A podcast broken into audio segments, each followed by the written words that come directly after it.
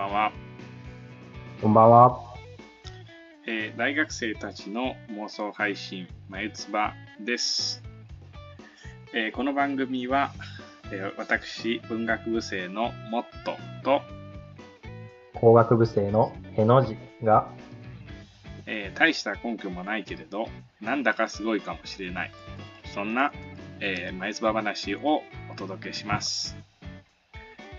えー本日収録時点で、えー4月6日はいということで、ついに4月に入りました。新学期というやつですね。ですね。というわけで、まあ、あれだけ、あの、春休みは忙しい、忙しいと言っておきながら、また来週からはもっと忙しい日々がやってくるということで、この前妻もちゃんと続けられるのか、ちょっと不安なんですが、まあ ね、頑張っていきましょう。頑張っていきましょう。そんなわけで、もっとさんは、はいはい。元さんはもう新学期始まって渡航しよるんですか？いや、始まってはないですね。先日、履修ガイダンスがありまして、はい。はい。まあ、それであの先生とかと会ったりしてあのこの授業こういうことやりますみたいなのを聞いてきてちょっと履修計画立てたあたりですね。はい。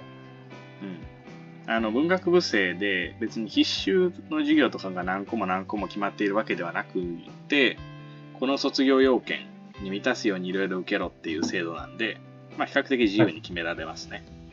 おーそんなことを工学部とか、この間基礎工だったかな？基礎工学部の人に言ったりしたら、はいあの、なんか、え、そんなシステムっていうか、あの、あと卒業4件何個だったっけみたいな考えること俺らはないって言われて、っていうのは、まあ確かに。ほぼ、ほぼ全部必修だから、必修を全部受ければ、なんか卒業要件に届くってそうだから。そういう概念が俺らにはないなとか言って、ああ、そういうもんなんかと思いました。だからまあ野地、さんは、授業はどんな感じですか、えっ、と、私はガイダンスもまだですね。おー、まだじゃあバリバリ春休み。今週末ぐらいにありますね。うん。まあ、さっき言ったように、その工学部は基本的に、その、どの授業を取ろうかなというか、まあ、その、単位数で困ることはないんで、受けたい授業は、あの、まあ、個人的に取りに行くか、もしくはまあ、成績にならなくてもいいから、受講だけ、聴講だけするか、みたいな感じで受けに行く感じですね。なるほどですね。まあ、そんな感じで来週からは多分、ちょっと忙しくなるかな。はい。ですね。まあでも、履修結果組んでみてて、僕あの、えー今まで取った単位とか、これから取る単位とかを、卒業要件と照らし合わせるために、あの全部 Excel で管理してるんですよ。はい。で、あと何パーセントとか出るようになってるんですけど、はいでもうだいぶ取ってて、ちょっと3年生結構暇してもいいんじゃないかなっていう感じでした。さっき履修計画立てると。そう。なんで、まあそんなにガツガツ入れすぎちゃわずに一個一個の人を高めたいななんて思ってますね。はい。まあ、バイトはいいかなって思ってますね。ちょっとね、入れるとしても単発でしょうね。ですね。ちょっと、継続的にやるには、予定がこう、かっちり定まってないというか、だってね、いや、正直、これ私の持論なんですけど、大学って、まあ、あの、教授、図書館、まあ、などなど、研究教育の、えー資源、使い放題サブスクリプションみたいなもんだと思うんですよね。はい。だからその、その時間を、こう、他のもの、まあ、例えばね、バイトもとってもいい経験が積めるけれども、せっかく同じ授業料払ってるんだったら、バンバン大学使った方がお得かなと思ってるんですよね。なるほど。まあ、とか言っときながら、平日とか休日もバカほど寝てる時とかありますけど、その家でね。まあ、そういうのは置いておいて、そういうもんかなと思ってるんで、まあ、うん、正直、バイトはそんなにいいかなと思いますね。まあ、やるならはい単発か、例えば、休暇の時にやっちゃうとかね。そういうのがいいかなと思ってますね。まあ、そんな感じで新学期トークはこの辺で置いておいて、あの、へのじさんは山に行ったそうで、ね。あ、そうなんですよ。ちょっと、春休みも後半になって、ちょっと、新学期のために休むという名目で、ちょっと家にこもりすぎていて、ちょっと、キノコが生えそうになってたんですね。ジメジメした生活が続いて。あれって人間の体に寄生できるの？まあ、それもあって、ちょっと散歩がてら山に行って何か食べれるものでも取ってこようかなと。うん山に入ったら、そうですね。あの、毒ゼリを見かけましたね。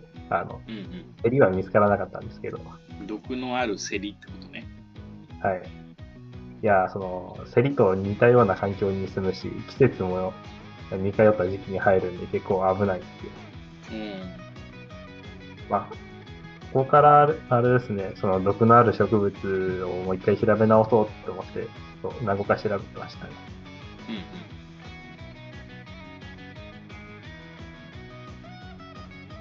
うんうん。うーん。なんか面白いなと思ったのは、あの、毒薬に使われるうんうん。植物たちでしたね。うん。あの、毒薬ってあるじゃないですか。まあ、日本ではそんなに馴染みがないですけど、あ例えば、イメージなんか、忍者とかがヒュッて浮いて、草あみたいな。ああ、そういう人に使う、人同士の争いで使われるやというよりは、その、針で使われるタイプの毒について調べてました。狩りねはい。ハンティング考えてみてくださいよ。あの、毒を使って、こう、動物を倒すじゃないですか。うんうん。まあ、イノシシとか取るじゃないですか。うんうん。それを食べるんですよ。確かに。残ってた毒らおかしくないよね。回ったりしないんかなと思って、うん調べてましたね。何個か見つかりまして、まあ、代表的なのが、その鳥かぶと毒か、もしくは、あの、クラーレって呼ばれる、なんか、スズラフジの仲間を使った毒の2通りが、まあ、大きく分けて見つかりました。うん。なんて、スズラヘビ？スズラフジです、ね。スズラクジ。フジ、うんうん。フジの花あるじゃないですか。はいはいはいはい。あの、あれの仲間です。うーん、鳥かぶとの方は、なんか、ブスって言ったら伝わりますかね？あの、落語の。うんうんうんあのブスが鳥かぶとから作った、まあ、漢方みたいなもんなんですけど、うん。うん鳥かぶとの毒をそうやってうすあの、まあ、薬として使えるレベルまでちょっと薄めて使ったり、もしくは、あの、矢が刺さった部分をほじくっ。あ残りの部分は食べれるよって感じだったんですけど、あ、なるほどね。まあ、全身に回らないタイプの毒なんでしょうね。うんうんその刺さった箇所だけ、こう、害を及ぼすみたいうんうんな。面白いなと思ったのは、その、つづら富士のうん。仲間の方の、あの、矢毒で、うんこれは、その、毒矢が刺さった動物を丸ごと全部食べても大丈夫なんですよ。えー、それはあの、もう、まあ、こんだけいい感じで刺さったんやから、もう多少長いたんともしゃあないわな、みたいな、そういう諦めの。そういう、そういうやつではなく。ではなく、あの、このつづら富士の仲間の毒は、まあ、ツボクラリンとか言われる毒ですけど、成分うんなんですかね。なんですけど、これは、あれですね、あの消化管からは吸収されないんです。なるほどね。なるほど。だから、その、矢として刺して、うんうん血液中に直接打ち込むみたいな形だと効くんですけど、どお腹からは吸収されないんで、食べても大丈そうだよね。あの、消化管は体内、体外の区別で言うと体外なんですよね。確か。夫。はい。この口からガッて手入れてガバガバってやったら 外に裂けるから。だからあそこは一応体外なんだよね。そうそうそう。ベリンってこう裏返しにできる。まあ、確かに言われてみれば、ヘビとかハチとかも、まあ、あの、モットさんが食べるかどうかは知りませんが、私は何度か口にしたことがあるんですけれども、確かに、まあそうか。彼らも毒を持ってても食べても大丈夫ですからね。なるほど、なるほど。そういう食い方がある。で、逆に、その鳥かぶとですか？はい。の方がめちゃ強いんだ。食ってもダメっていうことは。食ってもダメ。なるほど、なるほど。特にトリカブトとかは、その、毒性の強い、例えば根っこだったりの部分を直接手で触ると、うん皮膚からもある程度吸収されちゃうんで。ああ、それはすごいな。なお話聞いてて今ちょっと一個思い出したのは、はい。いやてっきりこう毒みたいなのバーンって刺して、毒矢で倒して、その後なんか食べるための解毒剤みたいなものを飲ませて、その後食べてるんかなって思ってたんですよ。あまあなんか、そうそういうのでちょっと一個思い出したのが、あの、みかんの缶詰ってそんな感じで作ってますよね。大きい皮はローターで剥くとして、その後あれはキエン酸言ってることはわかりますよに入れられますよね。その後ああの、白い筋の部分を取る工程ですそよね。うそうそうそう。何らかのアルカリ、あれ何が入ってるんでしたっけ？えー確か水酸化ナトリウムをぶっかけて、まあで、水結局最終的には食塩水にするんですよね。はい。水酸化ナトリウムはあの触れると肌が、まあ、溶けて、溶けちゃったりする、あの、結構危ない物質なんですけど、まあ、それにさらに、あの、まあ、これも別の、あの、作用方法によって肌が溶けてしまう塩酸を混ぜると。そうそう。で、これ二つ混ぜたらら、やばいもんってやばいもんで、あの、もっとやばくなるやんけと思ったら、まあ、うまく反応して食塩水になると。だから HCl と NaOH だからもう NaCl と H2O が出てくるとですよね。はい。スーパーわかりやすい中学の理科ってことですね。でもなんか調べてみたら使われてるのはあのキエン酸とあのキー水酸化ナトリウム溶液らしくて、はいはいはい。どちらも0.5%、0.3%ぐらいだから、まあワンチャン触れても大丈夫ぐらい。ですね。うん、意外に薄くてもぐらいだったら、すぐ洗い流せば大丈夫そうです。うん、で、溶かしてしまってあんあで白いやつが全部溶けるんじゃなくて、その後、食塩水に変わった後、こう、水洗水でさらされるわけじゃないですか。その時に内側の皮がハラリってこう剥けたらいいだけやから、もう皮を全部溶かす必要はないみたいな。ああ、完全に溶かす。そう。ある程度それで20分から40分ぐらいつけられた後、水洗水でさらされる時に皮だけ剥け、綺麗に剥けるらしくて、だから別にそんなに強い塩酸を入れんでもいいだし、まあ考えてみればそうだ。そんな塩酸とさ、そんな水酸化ナトリウム入れたらさ、あの中和熱で結構なしられるよな。そんなガチ塩酸使ってないよな。確かにな。そうですね。まあ確かにどっちも濃いの入れると、量をちょっと間違えただけで、そだいぶのよね。綺麗に打ち消し合わずに、酸性かアルカリ性、どっちか傾きそうですもんね。残ってしまったら大変やもんな。はい。まあ、そういう時は、まあしかも面白いのは、はい非塩酸溶液約0.5%対非水酸化ナトリウム溶液約0.3%らしい。おこのこの違いは何なんやろ？そうですね。1対1で反応するから同量ねの方がいいような気がしますけどね。え。か、まあ普通にこの0.3%だけで、っていうだけで、まあ溶液の量だけ変わってるんかもしれないけど、今ちょっとこの記事だけを見てパッて思いついたのは、人間の体って酸性かアルカリ性かどっちが得意って言われたら酸性じゃないですか。まあ、そうですね。だからもしもの時があった時、まあ塩酸ならまあワンチャンいけるかみたいな。いやってっていうのをちょっと今思いました。いや、そうなんですよ。あの人間にはあの胃の中に最強の酸がいる。まあ、塩酸、あの胃液も確か塩酸だったような気がしますよ。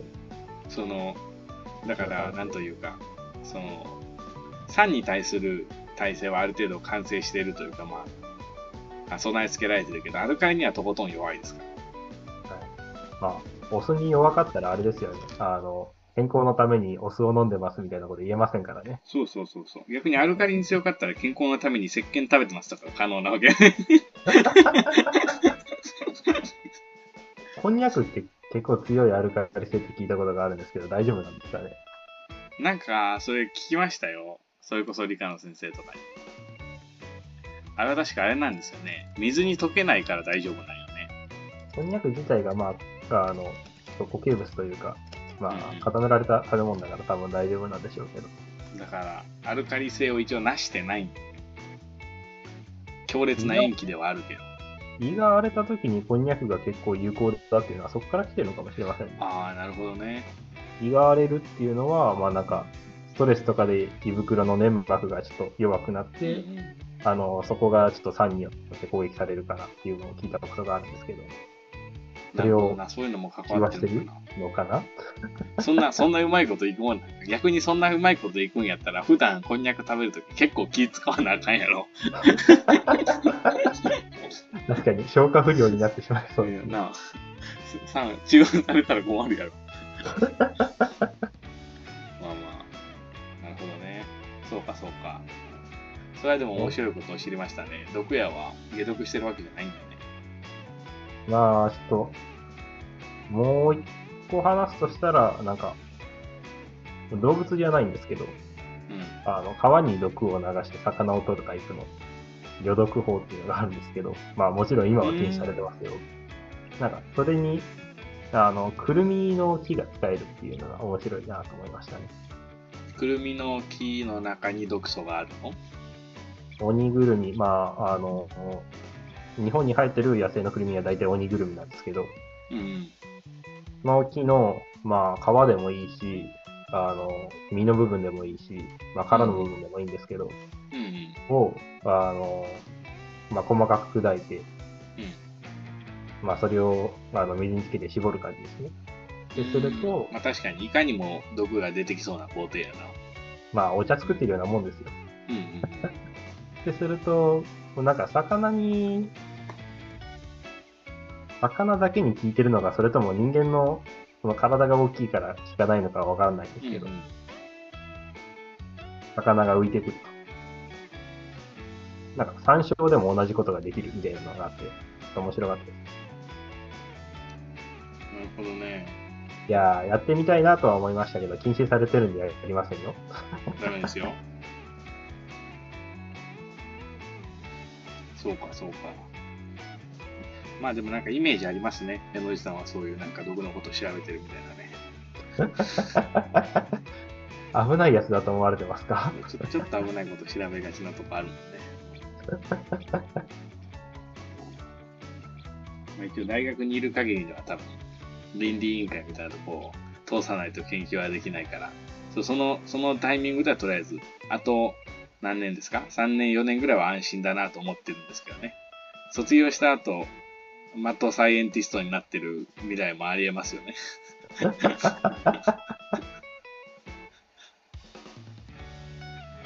まあまあ、まあまあ、うん。毒のお話はこんなところで。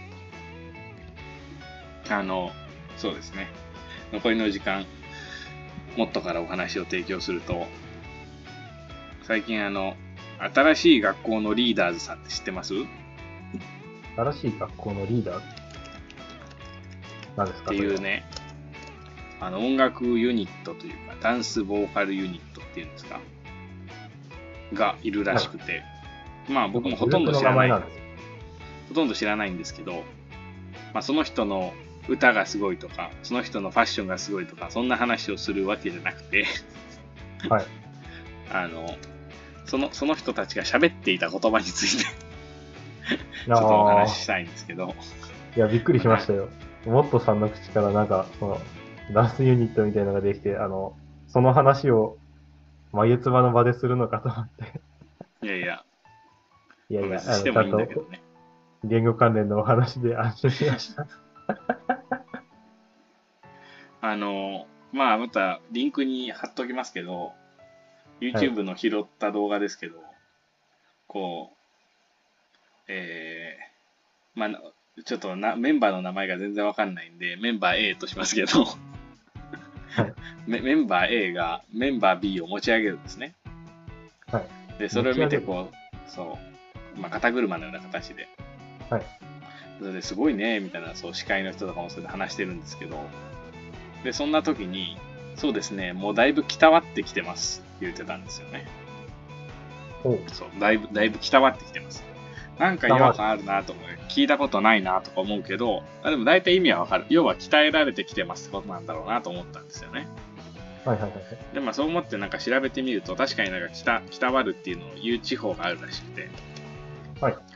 なんかパッと調べただけでは、岐阜県とか愛知県とか、まあ、まあ、まあ、つまりは名古屋とかで用いられることが多いらしくて、まあ意味はそのまま鍛えられるの意味らしいんですよね。はい。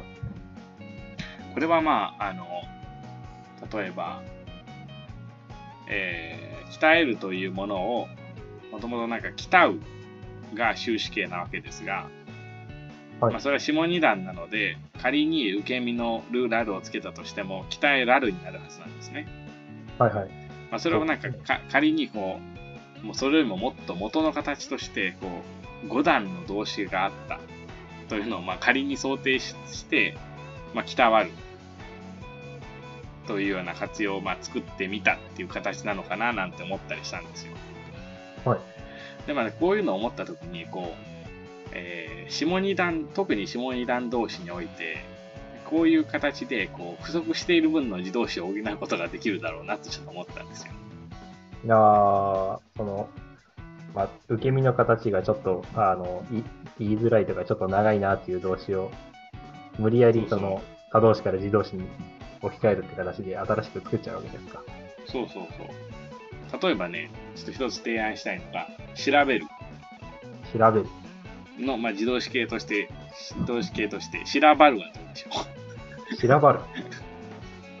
ね。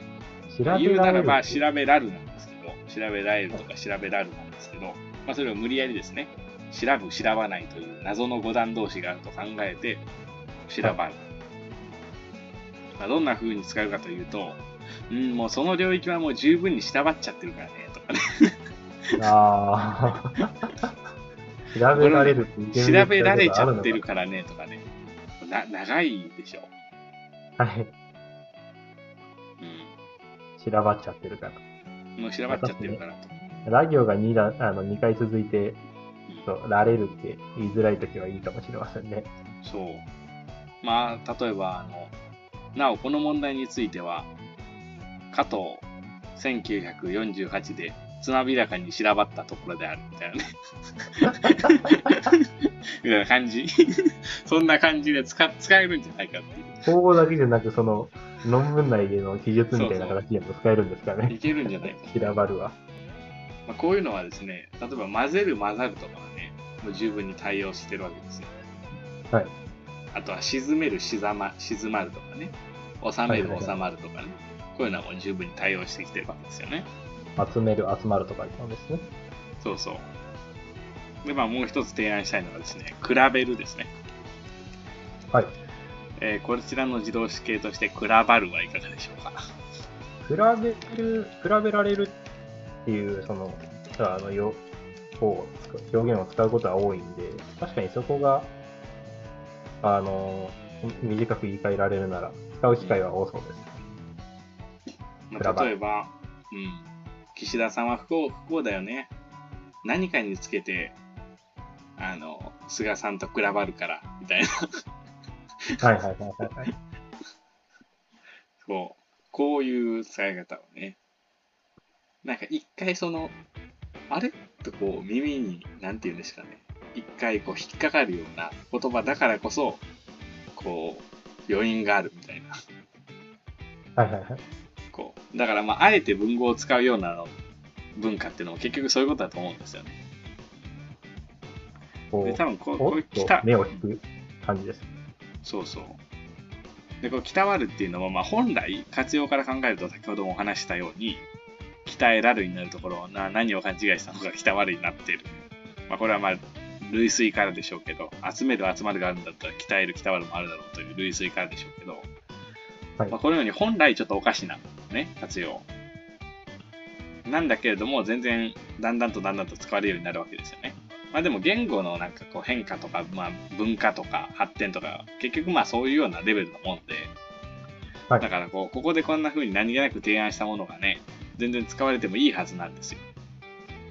ああ、一応、この会話は、あの、眉唾としてあげるわけですから、ここが初出だぞって言い張ることも可能なわけですが。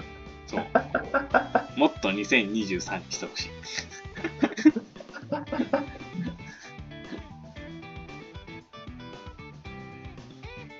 や、作ろうと思えばいろいろ作れますよね。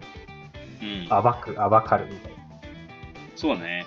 ただそれはね、もう暴く、暴かるは、あの、ちゃんとしてんのよ。暴くが余談同士だから、ああ、なるほど。そうそうそう。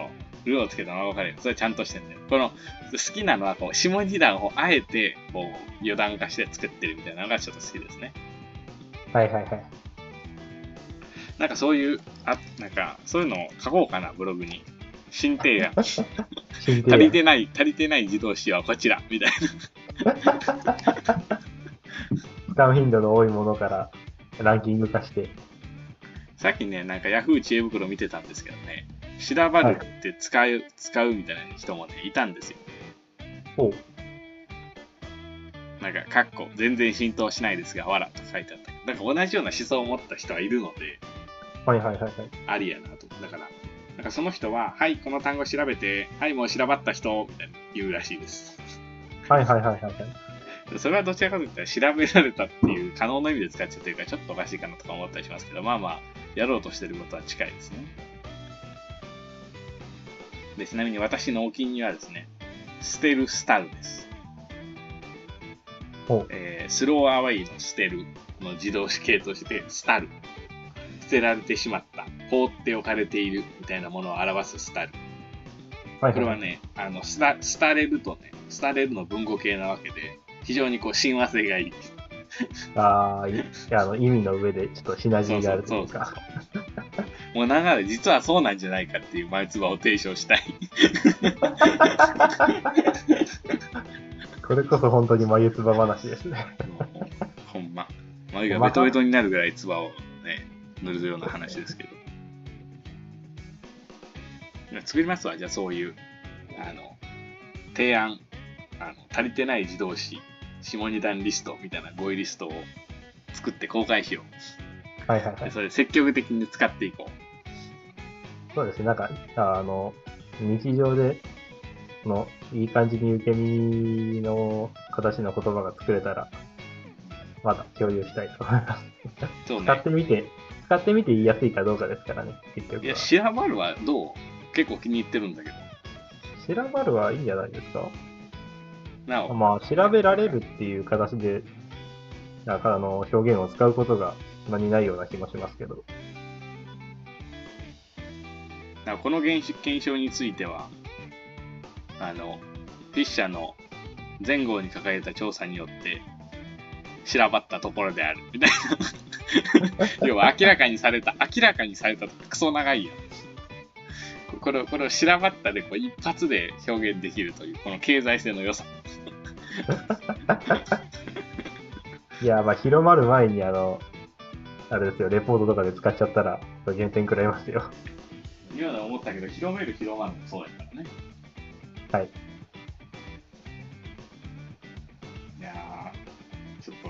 自分のブログとかには積極的にそういうことを使っていこうと思いますね。はい。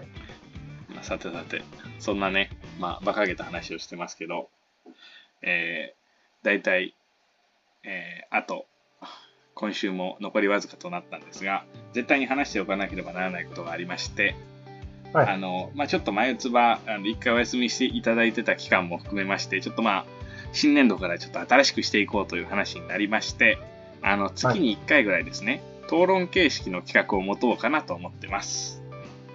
というのは、こう、一応大学生たちの妄想配信ということで、もう何もね、あの、決めずにゆるゆるとぐだぐだと話していくようなラジオなんですけれども、まあ一応それもね、良さもあるんですけど、ちょっとそれだけだと、あまりにも、ちょっとふざけてる感じが出るんじゃないかってね。もうちょっと、実はあの、ちゃんと話すこともできるんだぞっていうところを見せたいはい。という思いもありまして、あの、月に1回はですね、こう、テーマを決めて、そのためにお互いちょっと下調べしてきて、それについて、はいまあ、討論っていうほど相手をなく打ち下せみたいなバチバチやるつもりはないですけど、そうね、議論を深めてみたいなと思ってます。まあ、あれですよね。あの、ディベート形式みたいに、あの、反対側の側面からお互い調べるっていう形にするのか、それとも一つのテーマについて、あの、ねより詳しくというか、まあ、お互い異なる、あの、切り口から調べていくのかみたいな形は全然決まってないんですけれどね。そうだね。確かにその二通りある。まあ、第1回のテーマすらも決まってないけど、まあ、それは来週、再来週の前つばで決められたらいいかな。はい。で、まあ、そういうところは、まあ、もう一つね、裏の、まあ、目的としては、そういうところからレポートの種が見つかったらいいな、なんて 思ってますね。意外とね、あの、だんだんこう、ね学年がかるについて結構絞って書かないといけないレポートも増えてきたんですけど、割とまだ自由レポートもあって、好きなこと調べられる部分もあるんで、ね、そういうのちょっとやってみたいなと思ってます。さあ、そんなとこですかね。そうですね。今週も、あ、うん。一個前のポッドキャストで、今週のおすすめ記事はとか言ってますけど、諸事情あって、えー公開のする週が多分同じになってるかと思いますんで、今週のおすすめ記事も、えー一個前のポッドキャストで言っていたように、あの、論理の飛躍って何ですね。はい。そこ、そこのとこよろしくお願いします。ぜひ、ぜひ読んでくださいね。はい。ということで、本当の本当の終わりですね。Twitter アカウントの方からでも、あの、記事に飛べますんで。お、ありがとうございます。というわけで、えー今週も皆さんお疲れ様でした。はい。えー来週もぜひ、おなんて言えばいいですか、お聞きくださいですか？ね、お聞きください。それでは、また来週。また来週。